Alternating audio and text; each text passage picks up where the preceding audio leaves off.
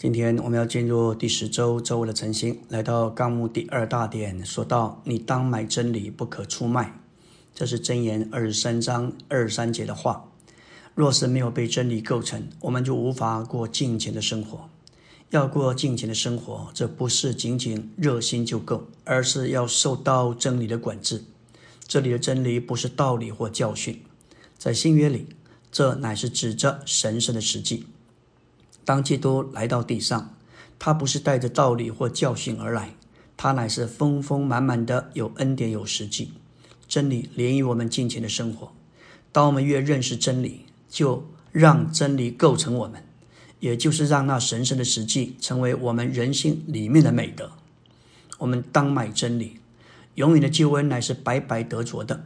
但是，当我们要得着神圣的实际，就需要出代价来买。这里不不可出卖的意思，就是不要把真理看得太便宜、太理所当然。我们必须付代价来得着真理。真理是需要买的，是需要出代价的。如果我们要讨主的喜悦，为着真理站住，就得出代价。主在启示录三章十五节说到老底家召会的光景。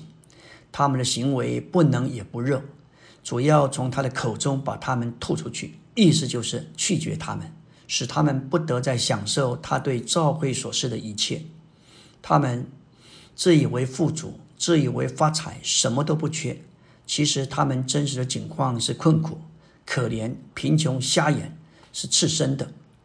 所以主要他们付代价，向主买火炼的金子，买白衣穿上，又买眼药。这里的金子乃是指着神圣的性情，白衣乃是指着盟主称许的行为，眼药是指着高某的脸。他们必须付代价买善一神。这里的付代价，事实上就是否认己，上吊自己的魂生命，好叫我们得着神作神圣的实际进到我们里面。当我们每天享受诚心圣言，进入生命读经的信息，算不得上什么代价。但是要去陪新人读经、牧养这些待恢复的圣徒，的确需要出一点代价。感谢主。当然，参加特会或训练，你必须分出时间，付上代价。要请假这一类也是需要出一点代价。换句话说，买真理是需要付代价的，非常特别的。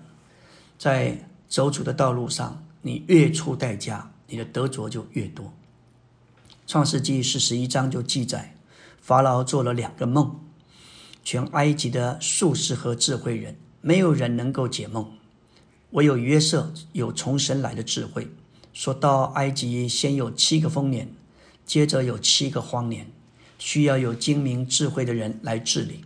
到了四十七章，全地都绝了粮，饥荒极为严重。约瑟因着受苦并否认己。他得了生命丰富的供丰生命供应的丰富，埃及所有的粮食都在约瑟的手中。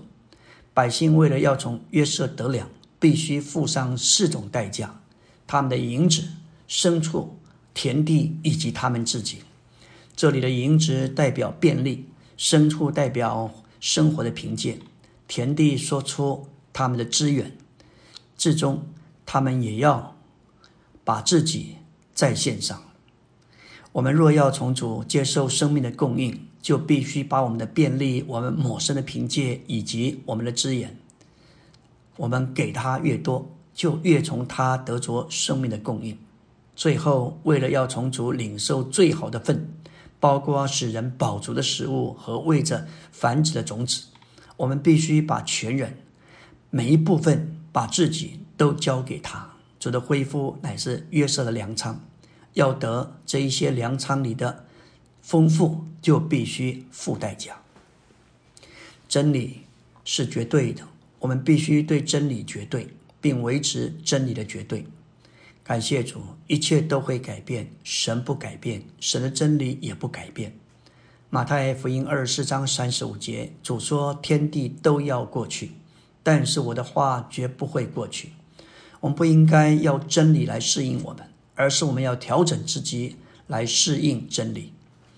为了终极完成神圣的经纶，我们需要对现有的真理绝对。现有的真理就是信徒所已经接受并现在持有的真理，也可说跟上现今时代的说话，进入主在基督的身体里众召会的水流，而有应时的话。现有的真理包括关于神永远的经纶、神圣的三一、包罗万有之基督的身位与工作、终极完成之次生命的灵，以及神永远的生命。召会作为基督的身体。和新耶路撒冷的启示，当然也包括神圣启示的高峰的真理。对于现有的真理，可以说是够上时代的真理。一切真理都在圣经中，但是因着人的软弱、缺、短缺、失败，许多真理就被隐藏和遮蔽。因着神的怜悯，当时期满足的时候，就让这些不同的真理发出光来，在不同的时代时候。让这些真理启示出来。两千年前，因信称义的真理就存在，但因着教会的堕落，这一项被真理这一项真理被埋藏，直到五百年前，借着路德、马丁揭示出来。现在我们不仅有因信称义，有内里的生命得胜的生命，我们还有一切现有的真理。主把现今的真理赐给我们，应付今天的需要。主真理的启示是渐进的。今天我们若重复五百年前马丁路德所说“因信称义”的真理，那就是过时了。虽然因信称义是很强的真理、基本的真理，但是现今今天现有的真理已经往前了，甚至达到了最高峰。看见神要成为人，为使人在生命和性情上成为神，但不在神格上。这是今天我们要重复宣扬的真理。把圣徒带到神今天对我们的说话里，这现有的真理跟上去进入这个水流，何等的重要，也是非常的宝贝。阿门。